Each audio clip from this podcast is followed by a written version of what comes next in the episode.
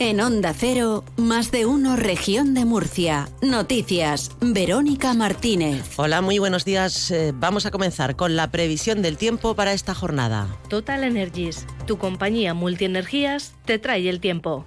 Laura Vila, buenos días. Buenos días. El cielo está nuboso de nubes medias y altas y no se descartan brumas matinales en el campo de Cartagena, pero se abrirán claros a lo largo de la tarde. El viento es flojo de componente oeste y aumentará moderado a partir del mediodía y las temperaturas en ascenso marcarán máximas de 24 grados en Murcia y en Molina de Segura, 21 en Mazarrón, 20 en Caravaca de la Cruz y en Cartagena y 19 grados en Yecla. Es una información de la Agencia Estatal de Meteorología. 8 grados a esta hora en el centro de Murcia. Em, descafeinado de máquina, con dos de azúcar, leche de soja y, en, y en vaso, ¿vale? A ti que te gusta elegirlo todo, elige los tramos de luz más baratos con el plan ahora de Total Energies y paga la luz a precio de coste. Llámanos al 900-907-888 o entra en totalenergies.es y consulta condiciones.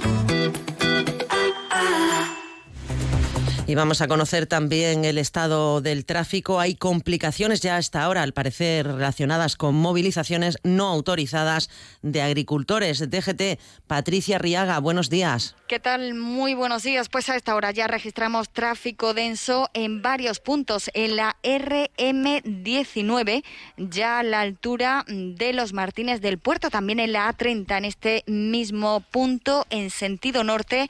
Y también van a encontrar tráfico denso en la CT34, ya en la zona de escombreras en ambos sentidos. Especial atención en esta jornada de manifestaciones agrícolas que pueden condicionar el tráfico. Antes de emprender la marcha, han de informarse de la situación, de la evolución de las mismas en los canales habituales de la Dirección General de Tráfico.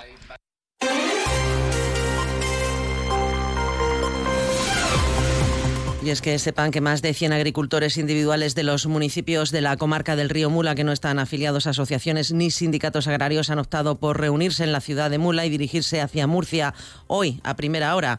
Para ello utilizarán la autovía del noroeste dado que en ciertos tramos no hay vías de servicio disponibles.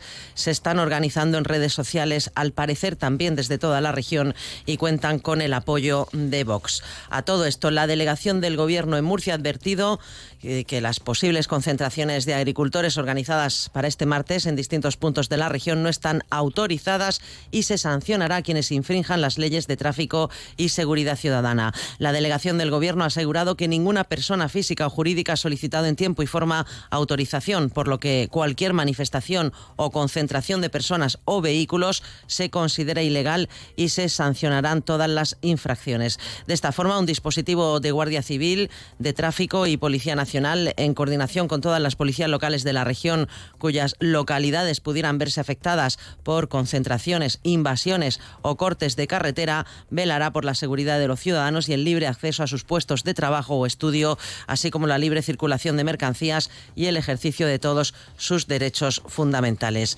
Sí que hay convocadas manifestaciones eh, para el próximo 21 de febrero, manifestaciones, movilizaciones agrarias en las que participarán numerosos tractores y camiones. Se desarrollarán en las cinco principales comarcas de la región, es decir, Campo de Cartagena, Altiplano Noroeste, Vega del Segura y Valle del Guadalentín. Estas sí están autorizadas. Protestan, entre otros asuntos, por las políticas agrarias de la Unión Europea y por los elevados costes de producción que no cubren los gastos.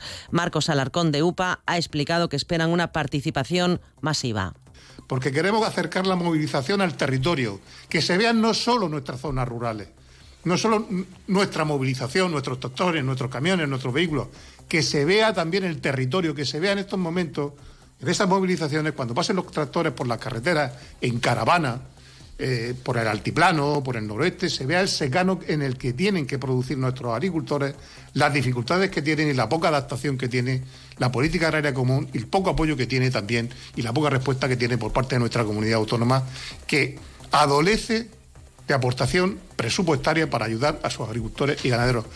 A todo esto, el Gobierno regional quiere aprobar en los próximos días un plan de financiación plurianual para el sector agrario. Es una de las principales conclusiones tras la reunión que mantenía ayer López Miras con representantes de las organizaciones COAG, ASAJA y UPA. El presidente autonómico mostraba el apoyo de la región al sector al que quiere inyectar recursos públicos. La necesidad de incrementar el presupuesto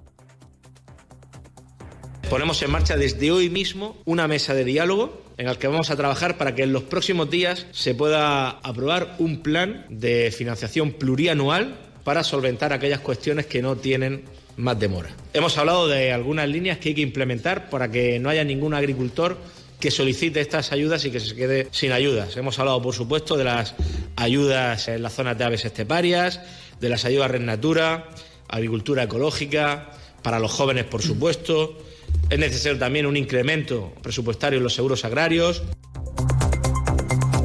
Son las 7 de la mañana y 26 minutos. La Consejería de Educación propone la creación de un observatorio de absentismo y abandono educativo temprano que supervise de manera personalizada la intervención con el alumnado en riesgo de abandono escolar temprano. También aplicará medidas para recuperar alumnos que tienen ese riesgo de abandono.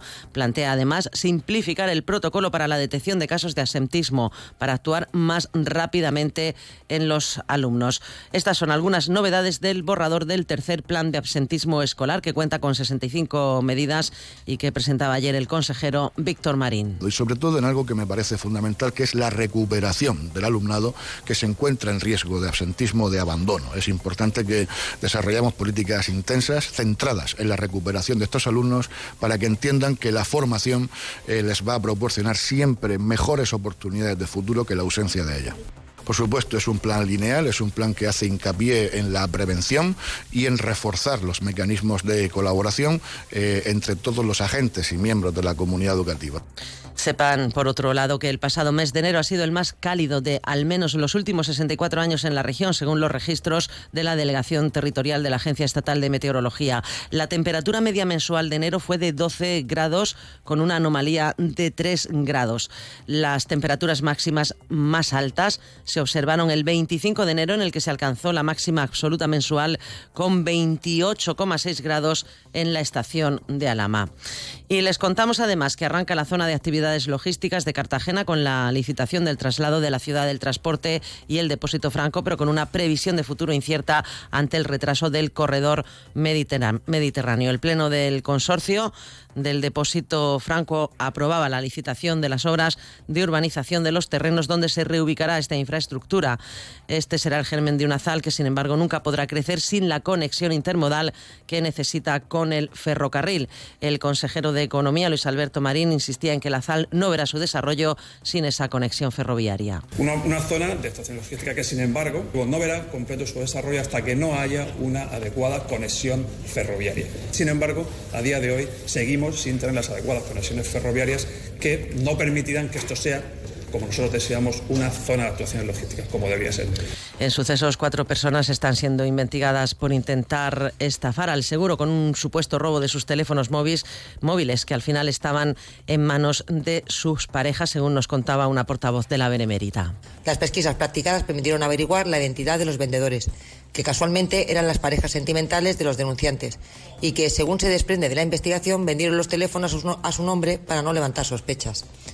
La operación Trolano ha culminado con la investigación de cuatro personas, dos hombres y dos mujeres, de 21 y 22 años y de 35 y 41, todos de nacionalidad española, como presuntas autoras de los delitos de simulación de delito y estafa.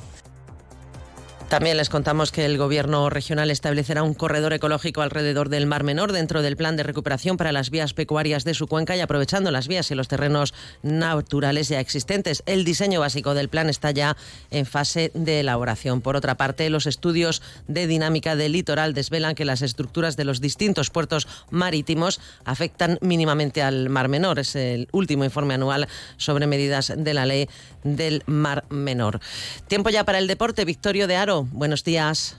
¿Qué tal? Buenos días. Martes de baloncesto para la región de Murcia. Es que Lucam afronta la tercera jornada de la Basketball Champions League. Después de ganar las dos primeras en el Palacio, toca la primera como visitante contra la ECA de Atenas a las seis y media de la tarde.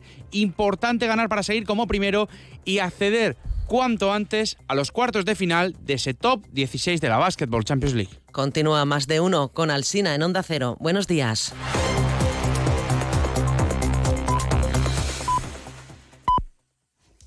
Son las siete y media de la